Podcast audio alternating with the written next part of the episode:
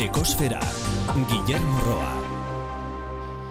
Atzera begiratuzkero, perspektiba aldatu egiten da.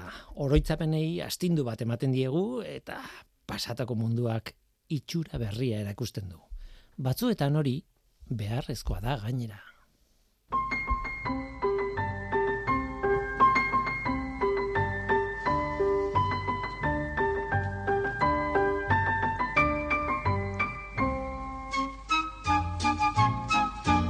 Kaixo denoi, ongietorri ekosferara.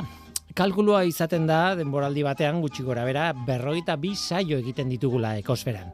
E, horiek berroita bi aukera dira zerbaitetan arreta jartzeko. Batzuetan oso kontu garrantzitsuak jorratzen ditugu, batzuetan anekdotak besterik ez. Eta hori ona da, edertasuna bezala oroar garrantzia subjektiboa izaten delako eta banatu behar delako. Nola nahi ere garrantzia ematen diogu gaizki egindako gauzei. Begira efektua, esaten baldin badizuet, pertsonak garen, bagar, garen bezalakoa garela, jende asko bizi garela planetan, eta ondorioz interes asko daudela munduan, orduan jada gertatu da. Interes hitzak alarmak pizten ditu. Interes esatean, kontu txarrak datozki gogora ah, ze interesak dauden hortik. Eh? Eta kontu txarrak direla susmatzen dugu gehiegi pentsatu gabe. Interes onak ere izan daitezke eta modu batera edo bestera laguntzen diguten jarduerak egiten ditugu. Bain, baita kontrako ere, eh? baina hitzak berak sekulako karga negatiboa du. Hmm, interesak izango ditu horrek. Nik alde ona berreskuratu nahi dut. Horrekin etorriko dira kritikak badakit, baina alde ona ere existitzen dela gogorazi nahiko nuke betikoa. Horrek esan nahi du alde negatiboa ahazten dudala? Ez. Horrek esan nahi du ez dizkie dela aurre egiten arazoi? Ez. Baina seguru asko ekosfera batean behartuta gaude alde ona ere gogoratzeko. Argi dago, ez ba ezu nahi, ez duzu alde honik onartuko ekologian, gizakia berekoia da, eta dirua besterik ez du nahi, ez du importa zer ondatu behar duen hori lortzeko. Bueno, hori alde txarraren ideia da, ezta? Baina nik diot hori egiaren parte bat besterik ez dela. Eta beste parte bat ere badagoela.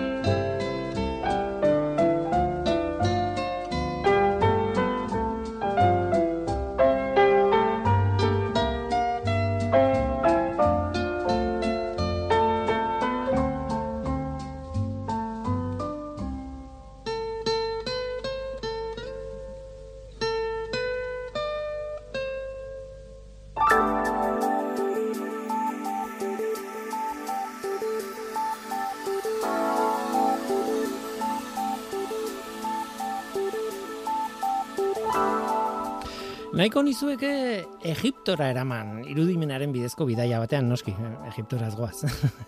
ez dago gaizki ez da, Egipto, hango hierogrifikoetan askotan azaltzen dira egaztiak.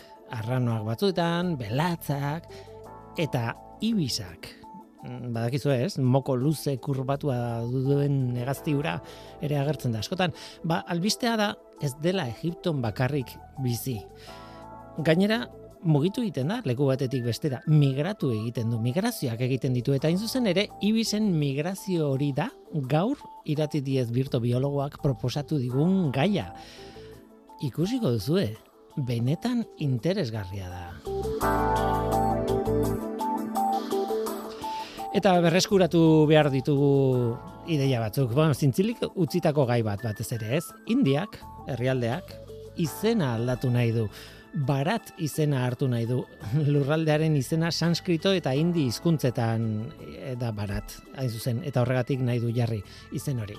Eta hor dator galdera, nola aldatzen da herrialde oso baten izena? Ez da erraza, eta batez ere ez da merkea.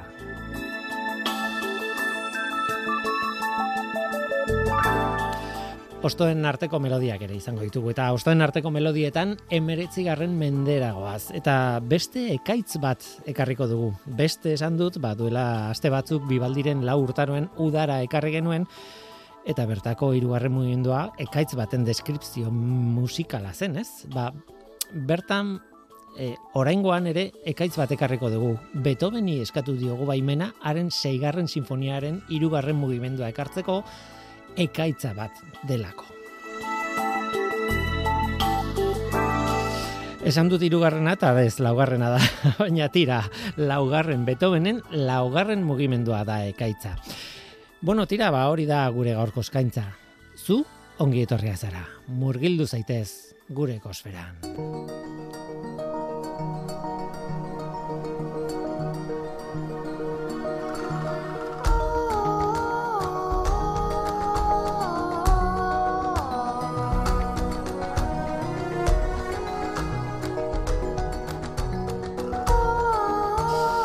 Tira, esan dakoa, Beethoven eta pasioa sinonimoak dira, ez da? Tipo, bueno, apasionatua, ez? E, atxegin zuena, benetan atxegin zuen karaktera handiko gizona zen, eta haren musikan nik uste dut antzematen zaiola. Tira, ba, atxegin zituenen artean natura bera zegoen, behar bada bueno, ezaguna da, bai, nik uste dut baietz eta zergatik, ba, zuzen ere, haren seigarren sinfoniaren gatik, haren seigarren sinfonia naturari egindako sinfonia bada. Ba, naturaren edertasuna dago bertan, txorien kantak, entzuten dira nekazarien bilkura, denetik dago sinfonia horretan benetan, eta, bueno, azalpena irakurtzea merezi du. Eta noski, udako ekaitz bat ere badago. Udako ekaitza. Pof, Beethovenen pasioarekin imaginatu. Orkestraren jokoaren bitartez aizea entzuten da mugimendu horretan, laugarren mugimendu horretan, eta trumoiak, eta pixka bat denetik. Ez da mugimendu luzea iru minutu eta piko ditu, eta Beethovenen magia horrekin mugimenduaren bukaera zuzenean lotzen da urrengo mugimenduarekin, nolait lotuta dijoaz, e, oso melodia polit batekin gainera. Beethovenek pasia zeukan, baina baita ere edertasunaren magia bat zeukan, ez tira. Guk mostu ingo dugu, laugarren entzungo dugu, bosgarren mugimendua ez dugu gaur entzungo.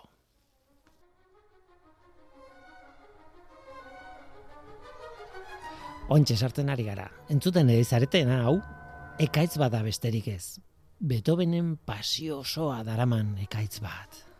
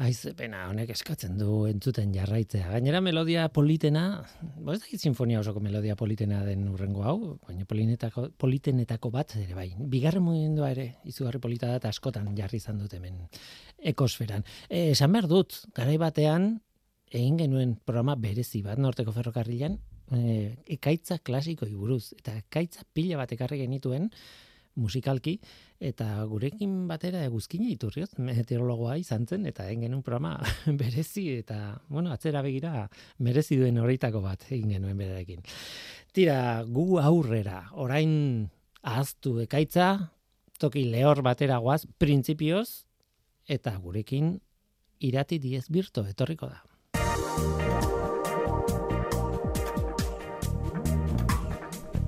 Ekosfera, Euskadi Gratian.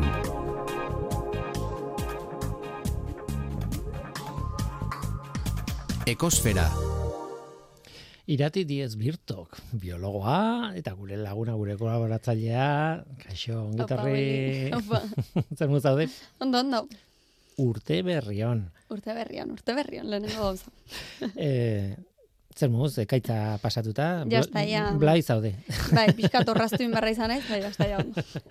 Dira, e, ai, egia esan harrigarria da, eh? espero dugu Beethovenen indar hori, ez? Baina, baina harrigarria da, entzuten duzu eta, wow, tipo honek zer zeukan buruan, eh? Bai, Baina, genio bat zela esango dugu, ez? bai, bai, eta, bueno, gustatuko zaizu ez zaizu gustatuko, baina indarra, indarra, Bai, bai, egintzat, luego. onartu bertzaio, ez?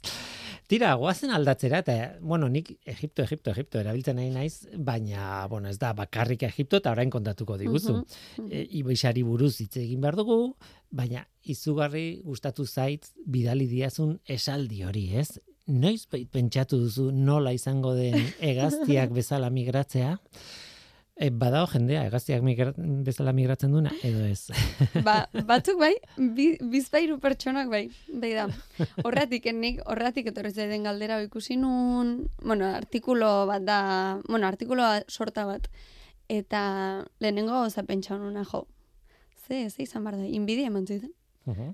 e, hala ere zer, da hegaztik bizala migratzea? Bueno, ja, bai. migratu egia esan Bueno, pentsatzen dut migratu horren atzean da badagoela, eh, bueno, hotza datorrenean alde egitea beroa dagoen tokira, Claro. eta han hotza dagoen datorrenean orduan bueltatzen, Bai, esan bai. dut, ziklo osoa egitea, ez? Hmm. Eh, Bai, baina zuk eh, hegaztiak bezala horretan zer esan izan nuen. jo, ez dakit. Mm, hombre, bada oso gauza epiko bat, ez? Egaztik bezala, bueno, ez, Mhm. imaginatzen naizola egaka, ez? Egazti bate bezala. Obviamente, etzan izango migra, bueno, ez dakit. Pixkat, mm, amets bat bezala, ez? Mhm. Ze izango tezan. Baina, bueno, hori dator, ba, hain zuzen ere, badarelako pertsona batzuk egaztikin batea, gutxi gora bera, modun batean esan da, migratzen nahi dienak. Mhm. Ibisekin batea, e, zuka ipau bezala. Hori da, Ibiza ekarri dugu gaur, ekarri didazu gaur, Ibiza, eta, e, bueno, segulako, e, zea, ilusio egin dit, Ibiza, bueno, buruan dugun gaztioitako bada, naiz eta hemen ez dagoen, ez? Mhm. Osea, e, ez dakit ausartzen zaren deskribatzen.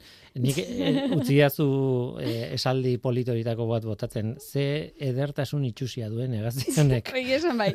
Ez da, ez dauke, edertasun estandarra esaten dara, igual ez dauke ibiza, baino. Bueno, hola, urrutitik ikusita, ez? Ez dakit jendek eukiko don, entzulek burun eukiko den nolakoa da ibiz bat. Baino, bueno, da buruzoia. buruzoia. E, oio baten tamainokoa gutxi gara bera. Eta, bueno, dauken politia da, daukela hola hortzadar, zea bat bezala, hola reflejo, hortzadar koloreko reflejo. Lumetan. Hoi da, lumetan. Mhm. Beltza da, baino badauzke hola distira batzuk. Eta eta hori moko luze luzea, zuko esan dezun bezala. Bai, nik uste dut hori daukagula, buruan eh, ezagutzen Hmm. duguna behintzat, e, ideia hori daukagu, ez? Mokoa luzea kurba duna, Hori da, beraka hola kurbatuta. bai. Eh, Horpegi gorri hola. Hori ja, Eta begi horik. eta ni gertatzen zaidana da, eh, askotan ez dakidala ze tamainakoa den, ez zuk esan duzu o- oilo baten tamaina bai, duela. Baina, claro, nik Ibiza ikusi dudanean, ikusi dut marrazkietan eh, argazkiren bat, edo beste, eh, ez dakit konsientea naizen benetako tamaina zenbatekoa ja, den, ez? ja, bueno, nik ez dut ikusi ikusi, eh, baina gutxi gora bera argazkitan ikusita irutu zait ba hori. Oio, oio baten tamainokoa. Da oso hankaluzea. Mhm. bueno, oso, ez da lertxun bat bezala, baina, bueno, Mm, Baina, bueno, eh, eta familikoa izan, bueno, edo gertukoa izango, eh? Uf, ja, ja, zaila da. ez gara da sartuko. Ja, ja, zaila da, ze, o- hola ematen duen arren, auskalo, ez? bai. Em, eta, bueno, e, gustatuko litzaidak ez zu kontatzea zergatik ekarri duzu nibisa, baina behintzat e, galdetu nahi nizun igual hasi baino lehen e, Egiptoko historia horrekin e, ez nengoela okerrez. Ni gogoratzen dudana da, hieroglifikoetan erabiltzen dutela, asko. Mhm, Bai, bueno, hau da, e, nitzek jatorren naizen ibize da, ibis ermitaua.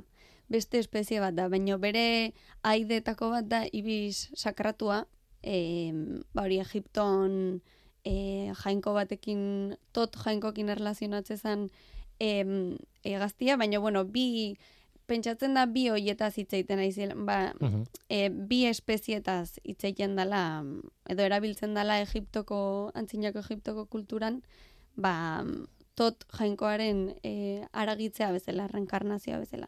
Tot jainkoa zen e, idazketaren jainkoa. Idazketaren jainkoa. Mhm, Hain bai. zuzen ere. Ah. Hain zuzen ere, bai, bai. Eta hori, ba, jeroglifiko eta hola inskripziotan eta asko erabiltzen da ibis e, espezia, ba, jainko hori irudikatzeko modu bat bezala. Mhm. Mhm. E, Egipto, ba horregatik esan dut, e, baina nongoa da berez. Esan nahi dute gainera, e, hemen zaude migrazioari buruz hitz egin behar Mhm. dugulako, eta argi dago mm, Egiptotik behintzat pasa egiten dala, edo bertan Bai. egoten dala, edo nongoa da. Bueno, lehen oso zabalduta zeon, e, ibis ermita hau eta zain naiz. E, ia Europa osoan zeon zabalduta, eta Arabia... Europan? Bai, bai, bai, bai. Ara? Hortik dator gaurko gaia. Lehen Europan zeolako, baino, bueno, ba, momentu baten desagertu zen Europatik. Eta hori Europan, e, Arabiar penintxulan eta e, Afrikako iparralden zeon baita. Beraz, eh, oso zabalduta, pentsatzen dut betikoa, ez? E, arrazoia mila diela, klima, e, eizta, eiza, ez dakit, denetik, Ez dago oso argi, zeatik desagertu zen. Erdiaroz geroztik desagertu zen Europatik. ara, Mhm. Et- Baina hori nola, ja urte desente ge- pasa dien, ba, ematen donez ez da oso argi zein izan zen arrazoi nagusia, bueno, arrazoi, ez dakite. eta zegoeran dago, ondorioz. Ba, ba hori, e, azkeneko urtetan, bueno, Europatik gertuna, zeren bi kolonia Marokon. Eta, eta hori Europan etzan, etzan gelditzen. Noiz behinka azaltze ziren, e, Marokotik igotze ziren iparraldea, ba, Iberiar penintxulan egoalde nola noiz behinka azaltze ziren, baino koloniaik etzeon Europan. Eta horren arira, ba, oain hasi die, em, bueno, oain ez dia hasi, e, Alemanian hasi zen proiektu oso berezi batekin, ba, ibis ermitaua e, Europa bueltatzeko, Eta mundu, bir sartzeko. dena den mundu mailan bueno, esan daiteke arriskuan dagoela e, Ibiza. Bai, bai, bai, e, dago e, Porque batzutan katalogatuta gertatzen da dago. toki batetik desagertu egiten dela, baina e, toki hortatik, bakarrik, eta Bai. gero beste toki batutan. Ez oro har dago arriskuan, bai. Mhm. Arrisku egoeran dago katalogauta. E, badakit biologikoki zer esan nahi duen, ekologikoki zer esan nahi duen horrek, baina hala ere, horrez gain pena emango lidak e, Ibiza desagertzea, eh? Bai. Ez dakit, Bueno, hortan nahi die, hortan nahi die. ikonikoa. A ber, da. bir sartzen duen.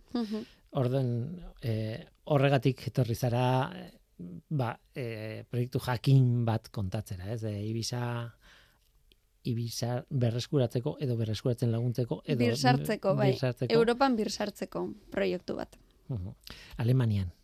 Bai, e, bueno, daude bi proiektu paraleloki. Hasi ziren 2004en bi proiektutan. Bat Alemanian eta bestea e, Kadizen. E, Jerezko zoo botanikoan hasi ziren. Mhm. Bi proiektu paraleloki eta eta bueno, hoien helburu zen kolonia egonkorrak sortzea. Bai Alemanian, bai e, Kadiz janda eskualdean, Kadizeko janda eskualdean. Mhm. Gertatzen dana da, e, zuk esan bezala, ba, ibisak lehen Europa osoa, oia Europa guztien zabalduta zerenen, e, iparraldeko ere mutan bizizien koloniak, udan, osea, neguan markatu, migarra hori zuen e, egoaldea. Ba, Europa iparralden hotza handia itezolako. Mhm. Orduan, ze gertau zen, ba, Alemaniako em, talde honek kolonia egonkor bat sortu zon, baino, klaro, negun e, ibisantzako hotz gehiagile zon. Eta orduan pentsatu zuen, jolin, eske, karo, osea, zeanek egazti honek migrau itezon, e, bere Claro. garaian, Claro. osea, modu basatean migrau itezon, Europaran iparalde notz gehiagi egitezolako. Eta orduan pentsa zuen jolin, ba, eski igual migratzen hasi behar die, e, gazti hauek baita ere, kolonia haiek, e, gizakiak sortutako kolonia horrek baita ere migrau inberko zola, e, negue pasatzeko, baina nola zien e, azitako e, egaztiak, hau da, gizakiak lagunduta e, azita, etzekiten migratzen. Mhm. Eta hor da, hor kontua, nola irakasten zaion, e, ibiz, bueno, egazti bati migratzen. Nik uste dut, e, horrelako ikerketak e, beste espeziekin ere egin izan dituzte. Bai, eta, ez da lehenengoa, ez da lehenengoa. eta baina badaudela esperientzia batzuk, baina ez Mhm. asko izango, ez? Ba, egazti bati edo populazio bati migratzen irakatsi, nola Bai. irakasten zaion. Ez da erresa izango. Nola esaten zaion, hemendik honea joan behar duzu, eta gainera, batutan esan behar jo nondik, ez? Karo, karo, bai, hor- hori da koska. Hemen e, garrantzitsua izan da, e, ba hori, egazti hauek, e, itxian hasi dira, eta txikitatik, bueno, txita zirenetik, e, gizakiek eman diete jaten. Bueno, gizakiek esan etor. Mhm. em, ikerketa talde honetako, ba, pertsona batzuk, bi edo hiru pertsonak, e, jaten eman diete txiki txikitatik. Eta hemen pixkat barregarria da, e, jazte zituztela txano batzuk, ibis formakok, Hmm. pertsonak, eta jartzen zuen baita kamisetak beltz kolorekoa, ba, txitak modun batea ez erlazionatzeko e, gizaki batek emate ziola jaten. Piskat mozorrotu itezien, Mhm. ba, bi, bi helburukin, bai ibisak modun batea pentsatzeko ba, beste bere espezie berdineko e, banako batek ematio ziola jaten, baino baita ez ezaten erlazionatu gizakia elikagai iturri bezala. Ze hori, ba, arriskutsua izan daiteke gero ibisoiek gizakiei gert, gehiagi gerturatzen gertura baldielako eta bueno, ba, bazpare. Hobeto Eta funtzionatzen du horrek, eh, eh, batzutan pentsatzen dugu horrelako ideia bat, mm, bale, ulertzen dut zergatia, ulertzen, arrazionalki ulertzen dut, Bai, mm, baina oso... bai, pixkat, arraro, bar, barregarri da, ez? baina beraiek badakite zenbateaino funtzionatzen du, mozorro batek eta zenbateaino ez, ez? Bai, eta ematen donez funtzionau du. Irudiak ikusi dituzu beraienak. Bai, bai, bai, esatizu daukie txapel bat jantzita, hola, gainen ibisen muñeko batukiko bano bezala, eta hola, aurpegi erdita pauta, ba, ba hori. Ez dakit, ematen donez, gaztik modun batea bai erlazio bat ikendo, ba, edo bere espeziekoa dela, edo behintzet ez do ikusten gizaki bat. Hori da, hori da. Claro, bueno. claro, claro. E, taldea, bazpa ere, Valrap Team edo lako zerbait. Da, Bai, eh, alemanez. alemanez, e, V bikoitza ALD, RAPP, tea, Balderrap, ez dakit nola esango da. Val, Mhm. Valrap, ez? Balderrap. E, bai. pentsatzen dut. E, norbaitek bilatu nahi balin badu Bai. interneten eta irudiak ikusi nahi balin Web horria behintzat, daukie baita, eh, eta bideok, eta bai oso oso interesantea da. Mhm. mhm, Eta balderrap ematen donez, alemanez da ibis. Ibis aha. esateko, bueno, ez dakit izen arrunta, eh, balderrap. Tira eta nola, galdera da nola. E, vale, e, bereiek mozorrotuta elikatzen zituzten, gizakierekin elikagaia ez lotzeko, harreman hori men- Mhm. e, egaztiak egin ez dezan, baina hortik aurrera migratzeari buruz ari gara. Ordan zer. Orduan zer. Bueno, ematen donez, bastante proba intzituzten hasi aurretik, eta em, baita migrazio hasi aurretik, karo, e, urtero ibis, e, bueno, berrik edo gaztek hasten die e, migratzen. Orduan, urtero urtero migrazio hasi aurretik, baiten dituzte proba antzeko batzuk. Mhm. Eta, bueno, hemen e, gakoa da, ba, jaten eman dieten guraso adopzio horiek, e, igotzen dira ultrarin batea, Mhm. eta ba hori, ba, ibisek erlazionatzen dute haien adopzio guraso horiek edo e, era, irakasten dietela eganiken. Orduan, Mm. hasten die ba, haiekin batea mm, bide motxak egiten, hola, e, zirkularrak edo ordu gutxi batzuk, eta bueltatzen die toki berdina, haien kolonia da tokia, Alemania, eta hori, ba, egun batzutan iken dituzte pruebak, eta ja ikusten duenen, ba, ibisek jarraitzen dietela, ba, hor ja momentu iristen danen migrazioa hasten du.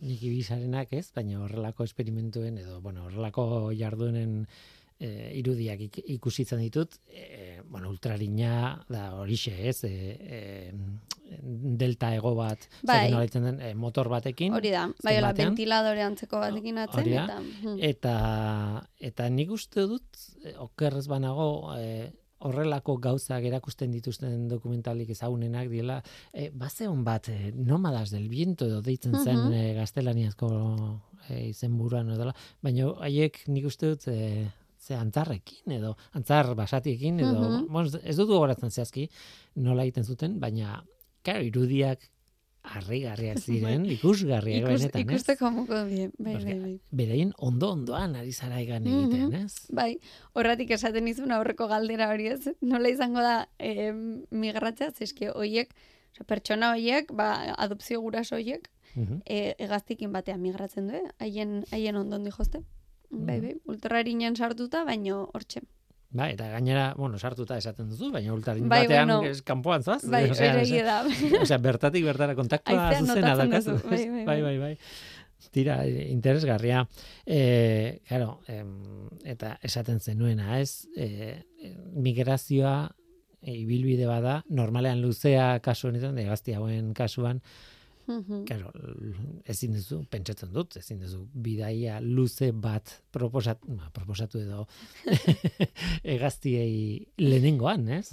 Ja, bai. Bueno, hauek kasu hontan migratze zuen e, Konstantza lakutik, Mhm. dela mm, Alemania, Suiza eta Austria, uste dut. Mhm. hor e, ba, mugan da laku bat, hortik aste zien eta mm, eramate zituzten Toskana, Toskana italiarrea.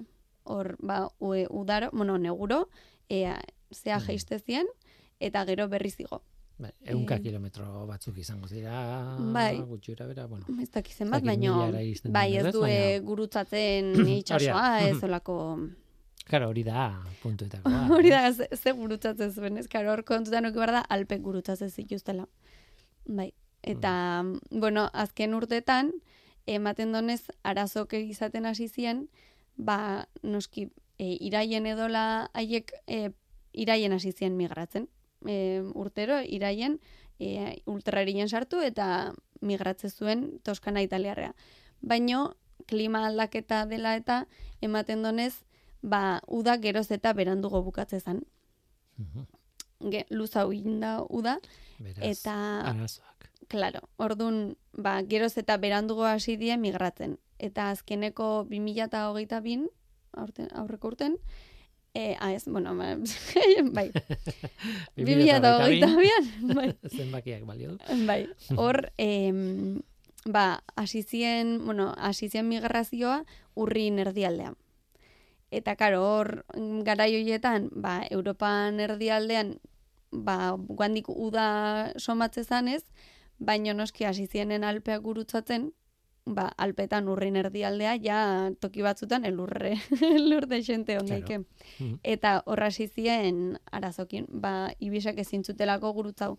Alpek bihurtu zielako arresi, arresi Claro. moduko bat. Mhm. Orduan, 2008 bin, ba, irurogei ibisetatik, bostek e, bakarrik lortu zuen haien kabuz, e, hau da, egan, e, alpek gurutzatzea.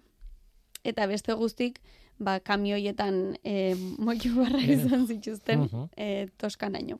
Mhm. Kuriosoa da, batetik, o ez da, bakarrik migrazioa edo egan egitea hemendik ona. Gainera, pentsatzen dut Ibisa ohitu behar duzu sentipena eraginara zidio, Claro. egin behar diozu, hotzarekin lotu behar duzu, Hori da. hotza ez da baldin badago, o, ba, zehala ondoari zure bai, lan bai, egiten, bai, baina, claro, bidean bai dago hotza.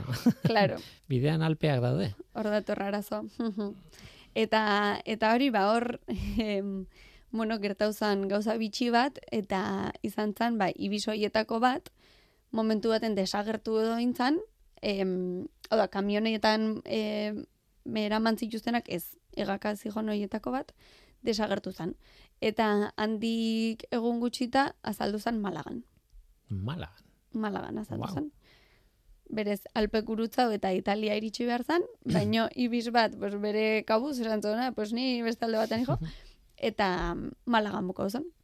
Eta hor eman zien idea em, hauei, ba, ualderrapeko em, eman zen idea, karo, ba, igual, alpek ezin balin baditugu ja gurutzatu, ba, beroa, osea, e, hotza egiten hasten donen, ja, alpetan hotz gehiago egiten dolako, ba, igual migratzen hasi barga beste toki batea. Claro. Beste toki batera eta beste toki batetik. Eta- Bai, claro. Bueno, ez da, toki berdina da, toki berdina da. Mhm. Em, Alemaniatik moitzen die, baino, Ah, bueno, esan ez, ez ibilbidea beste bat izan Ah, behar bueno, duela. bai, bai, esan claro, dute, claro. claro, Malagara joaten baldin badara, behar bada, e, topatu du, ez dakit, hain ez fantasatzen. Bai, ez, Kostako bidea, Piri, edo, ez? Pirineoa gurutza behar dituzte kasu Claro. honetan. Baina, Mhm. bueno, alpekin alderatuta, ba, Mhm. bueno, klima ez da hain e, gogorra. e, mundu bat izango da, eh? Gainera, pentsatzen dut, e, gazti bakoitza eraztuna jarrita izango du, jakiteko topatzen Bai, duenak eta bat. GPS-a, GPS-a, egia, Mhm. eh, egia. Bai. Eta egia da, e, IES egiten, bueno, IES, eh, komatxoan artean IES egiten dizun batek egiten duen ibilbidea, ez dala labur-laburra. ez, ez ez, ba, pentsa, Alemaniatik malagaino, eukiko Mm. zilun kilometro batzuk, bai, bai. Bueno, e, zehazki, hemen txoketa punto, eta 2000 irureun kilometro. 2000 irureun 2000 irureun kilometro. Zaki zehazki Alemaniako ze puntutatik, bueno, malagaino ez, hori da, em, ze año, jerez, bueno, kadiz año. Mhm. bueno, eh, horren guruan. Bai, Ja, neurri hauetan. gutxi gora bera, bai, antzeko. Em, ideia interesgarria da, ez? Igual, eh, zuk mi, pentsatu duzuna migratze bide egokiena izan daitekeena, behar bada ez da. Eta behar bada, moldatu inbertzara zu. Osea, Mhm. eh, pentsatzen dut eh, kontua ez dala ibis bati konbentzitzea, ez ez ez, toskanara joan behar duzun, Ez, ez, ez. baizik eta ikusi beraiek ere naturalki, kamotxoan artean, Hmm. ze bidek aurkitzen dituzten, ez? Bai, a hemen, e, bueno, puntu garrantzitsua da, lehen esan bezala, Ibizalen ia Europa oson zeola em, banauta. Mhm. Eta ordun ba, esan bezala, migraziok itxe zituztela. E, bai, ba, Italia ingurua, baita Iberiar penintxulan hegoaldea, oda ez dela em, Alemaniako ikerketa talde honek inventa odon gauza bat.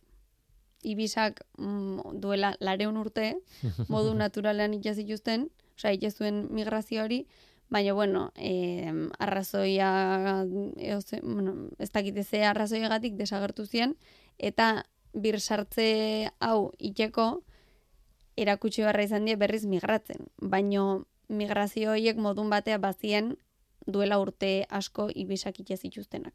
Mhm.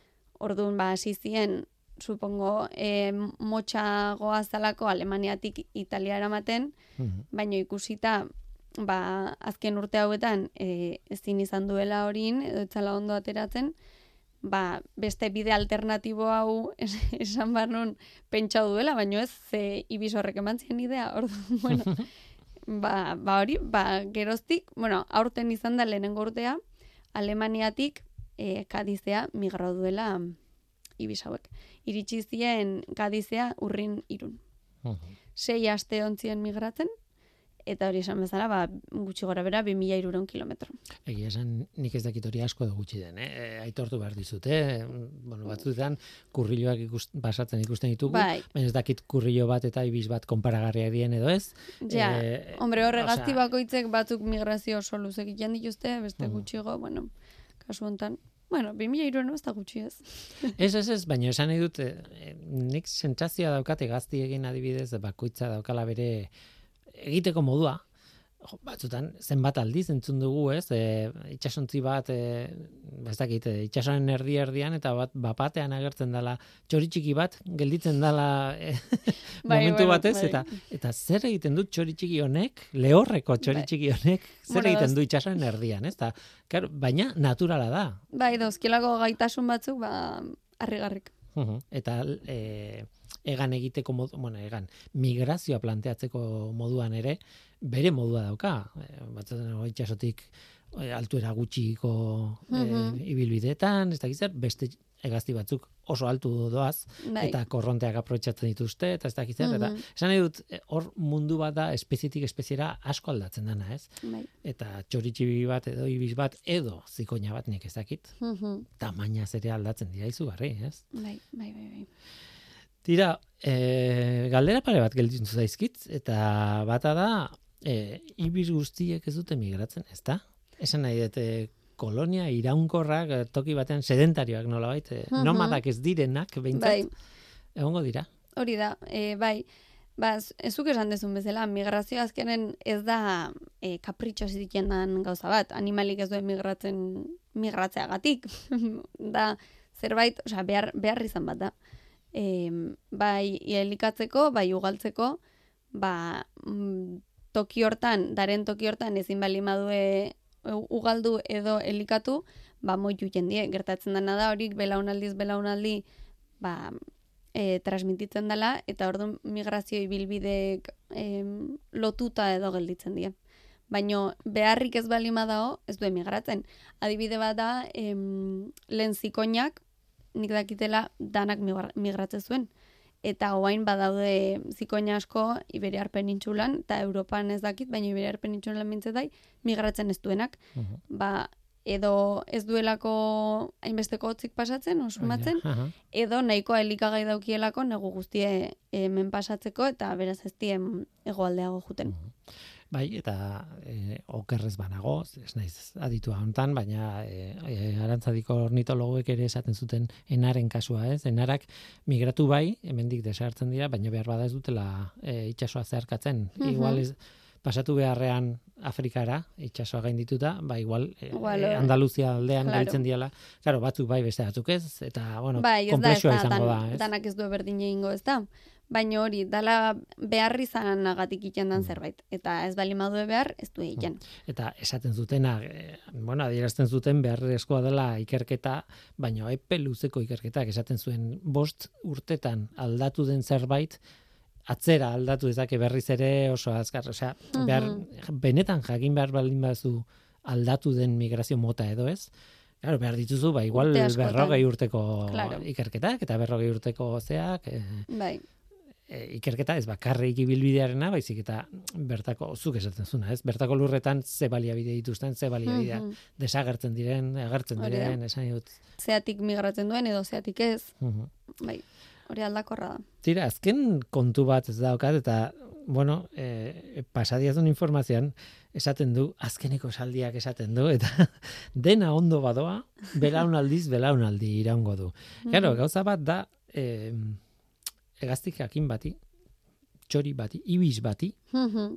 horri erakastea nol, nora, ora, migratu behar duela, nora, nola eta nola eta nora, baina, claro, e, horrekin ez duzu konpontzen arazo orokorra, Mhm. horrek mm, transmititu behar die, Bai. urrengo belaunaldikoei, ez? Bai, bai. Eta hori nola egiten da, claro.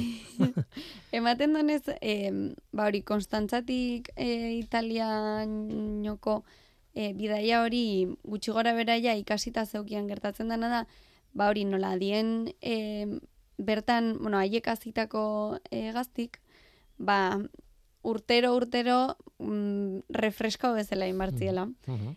eta eta ba hori baina karo hori bada gauza komplikatu bada oain gainea beste ibilbide bat ikasten hasi dira orduan hori ikasi beharko due eta komplikatuna da hain zuzen ere ba haiek belaunaldiz belaunaldi e, irakastea elkarri. Kasu hontan em, italiano jute zienen buelta ematen donez bakarrik ite zuen. Etzi, etzien gizakik laguntzen. Ultrarina ja bueltan etzan juten. Orduan ez dakit, ba, poliki-poliki buelta irakasten, bueno, ikasten jungo die, eta igual kolonia ja nahikoa handia danen, igual ja gizakik ez dauke langillo iteko.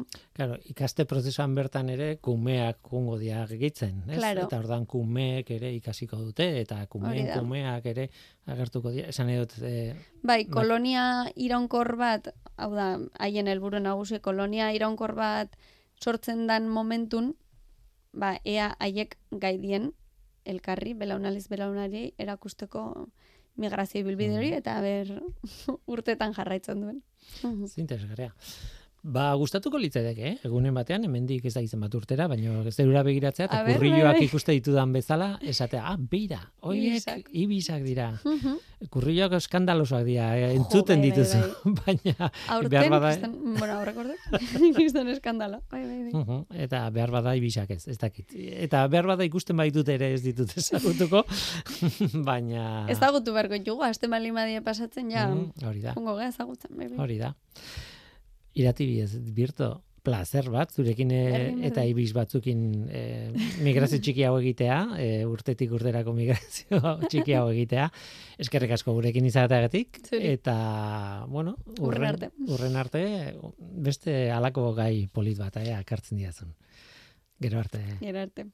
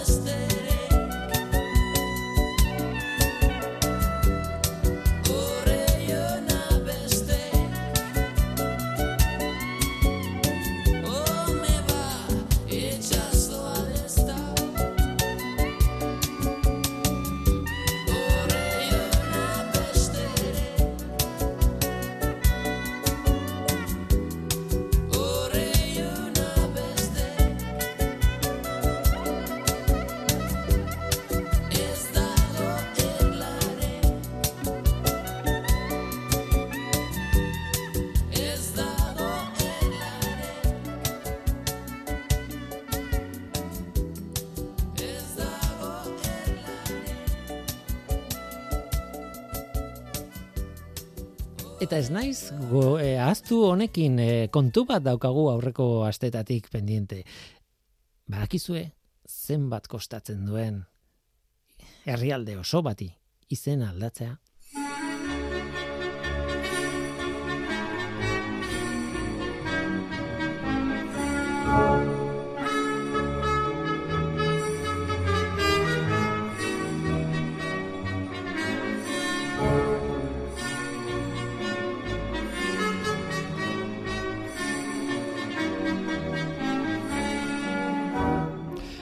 Zehar askotan gertatu da hau.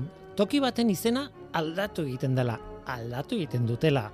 Batzuetan gelditzen da izen zaharra hauetan, mm, gogoan jendeak erabiltzen du, baina askotan denboraren poderioz aldaketa egin egiten da, burutu egiten da. Eta historian zehar gertatu da, adibidez, eh, bueno, Parisek Lutezia izena zuen, erromatarren garaian, Badakigu, New Yorkek New Amsterdam izena zuen, jatorriz. E, garai batean, emesortzi garren mendearen bukaeran da emeretzi garren mendearen hasieran garai batez, Toronto, e, Toronto deitu beharrean, York deitzen zen.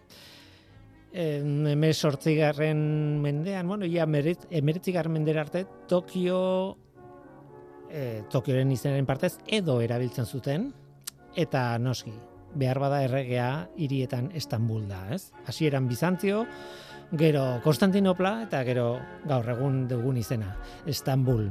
Entzuten ari garen musika hau Indiako himnoa da. Herrialde oso batek nahi duelako izena aldatu.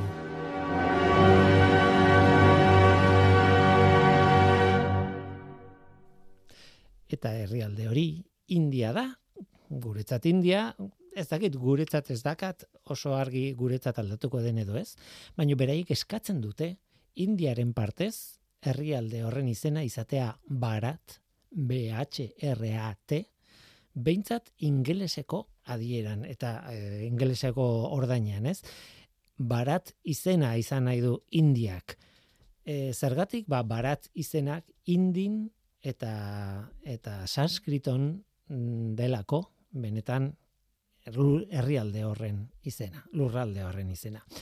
Tira, zergatik kontatzen dizuedan hau guztia aurreko astean e, saiatu gaine, saiatu ginen hau kontatzen, baina ez, ez genuen denbora nahikoa eh, izan eta orain berrartu behar dugu. Hainbat tokik aldatzen dute izena historian zehar. Orain, toki hori herrialde bat denean zer suposatzen du horrek? Zenbaterainoko eragina du maila guztietan eta besteak beste zenbat diru balio du, ez? Nik ez dakit zifra bat ematen eta ez dizuet emango, ez dakit, baina garestia dela esango dut eta hori badakit. Tira, gaur hitz egin behar dugu nola aldatzen zaio izena herrialde bati.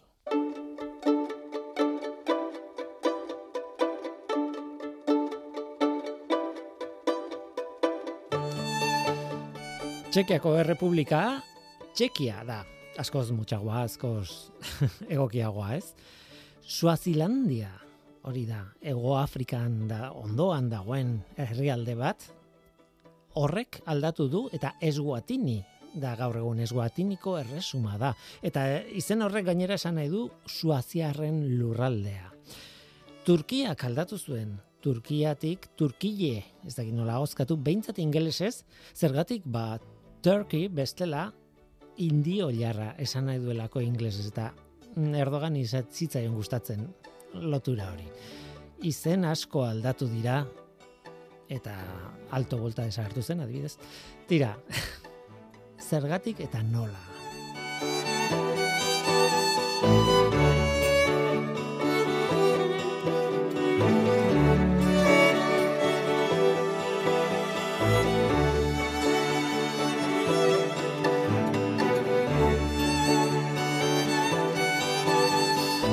Nik herrialde bat balin badaukat, ez daukat, eh? baina herrialde bat izango banu, eta aldatu nahi baniko, banioke izena, zer egin beharko nuke? Ba, esaten duten ez, lendabiziko eh, jarduera, da, ohar ofizial bat bidali behar diot eh, nazio batuetako ordezkariei, bueno, batzarria, batzarrari ez. Ohar ofizial bat eta eskatu egin behar dut izena aldatzeko. Eta horrekin batera beste kontu bat egin behar dut. Esan behar diet, nola idatzi behar den izen berri hori hizkuntza ofizialetan, baina hizkuntza ofizialetan esaten dudanean esan nahi dut nazio batuen hizkuntza ofizialean. Eize, ofizialetan. Sei hizkuntza ofizial daude nazio batuetan. Arabiera, txinera, ingelesa, frantsesa, errusiera eta gaztelania. Izen e, bazgatu hizkuntza horiekin nolabait gertatzen dira komunikazio gehienak, eta beraz argi izan behar dute hizkuntza sei hizkuntza horietan izen berria nola hozkatu, nola esan, nola idatzi behar den. Tira, e, nazio batuek onartu behar dute nola baitz izen hori, Mm, noski, e, bestela e, herrialde bat sortzen denean ere onartua izan behar du, ez? Ba, hemen ere aldaketa baldin badago, izen aldaketa baldin badago, o, e, nazio batuetan onartu behar dute. Eta hortik aurrera hasten da gamets gaiztoa, ez? Eta batez ere horregatik esaten dut, ez dela bat ere merkea aldatzea herrialde oso baten e, izena. Tira, aldatu behar dira simbolo guztiak. Baina nazio batu esaten duten bezala, aldatu behar dira militarren uniformeetan e, erreferentzia guztiak. Aldatu behar da diruan dauden erreferentziak. Segurasko diru berria imprimatu behar da, bertan izaten duelako idatzita, ez, herrialdearen izena. Tia, tira, e, gobernuaren idazpuruetan, kartatan goian e, menbretea, ez, idazpuruan. Hor aldatu behar da izena. Mila gauza aldatu behar dira. Hortik aurrera praktikan gertatzen diren gauza guztiak aldatzen e, izaten diren gauz e, idatzi guztietan aldatu behar dira behintzat e, agiri ofizialetan izen horiek guztiak. Eta hori esatea da gauza bat, baina hori ordaintzea beste gauza bada. Nahiko garestia da e, izen aldaketa hori. Tira, ba, hor dago bitxigeri hau, ez da askotan gertatzen, ez dut aipatu Myanmar eta Bir- Birmania eta Myanmar, baina badira izen batzuk ezagutzen ditugunak, ez? Lehen Alto Volta aipatu dut eta Alto Volta gazteak direnek ez dute ezagutuko, baina ni gazte nintzenean Alto Volta ematen zen Afrikako mendebaldean eta Alto Volta gaur egun Burkina Faso deitzen da. Eta zergatik izen ura Alto Volta hain arraroa, ba, Volta izeneko ibai bat dagoelako eta haren lurral goiko lurraldeei buruz eh, ari zelako a- egiten zien referentzia izen horrek. Beraz, eh, anekdota historikoak, anekdota geografikoak, nahi bat, ge- geopolitikoak, nahi baldin batzue, hor daude, eta anekdota horien atzean, izen aldaketak daudenean, ba pentsa nolako mm, mugimendu, nolako burokrazia, eta nolako erokeria dagoen izena aldaketa gauzatzeko. Ma chambre a la forme d'une cage. Le soleil passe son bras par la fenêtre. Eta besterik ez, Julen San Martin izan da teknikan, eta ni Guillermo Roa izan naiz hemen mikroan. Ba, datorren astean, beti bezala, guztuekin izango gara, ordura arte ondo izan. Agur! Je ne veux pas travailler, je ne veux pas déjeuner, je veux seulement oublier et puis je fume. Déjà j'ai connu le parfum de l'amour, un million de roses n'embâmerait pas autant. Maintenant une seule fleur dans mes entourages